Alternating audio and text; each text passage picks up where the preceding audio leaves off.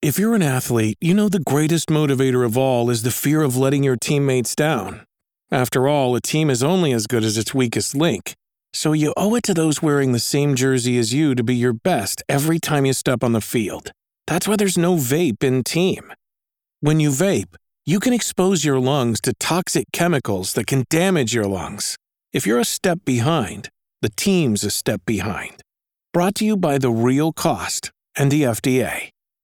Bonjour tout le monde, aujourd'hui nous allons voir ce qu'est le Simlish.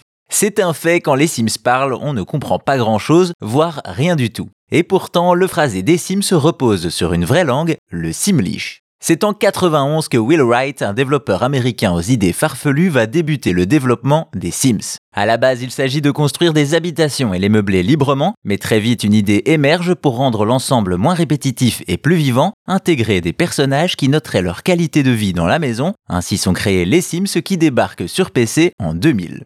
Évidemment, pour faire interagir ces habitants virtuels vient la question de leur façon de parler. La solution la plus logique serait de doubler les différentes répliques des personnages. Alors déjà, c'est plus cher et le créateur avait peur que cela ne devienne répétitif et ne rende fou les joueurs. Il va donc opter pour une autre solution, inventer une langue.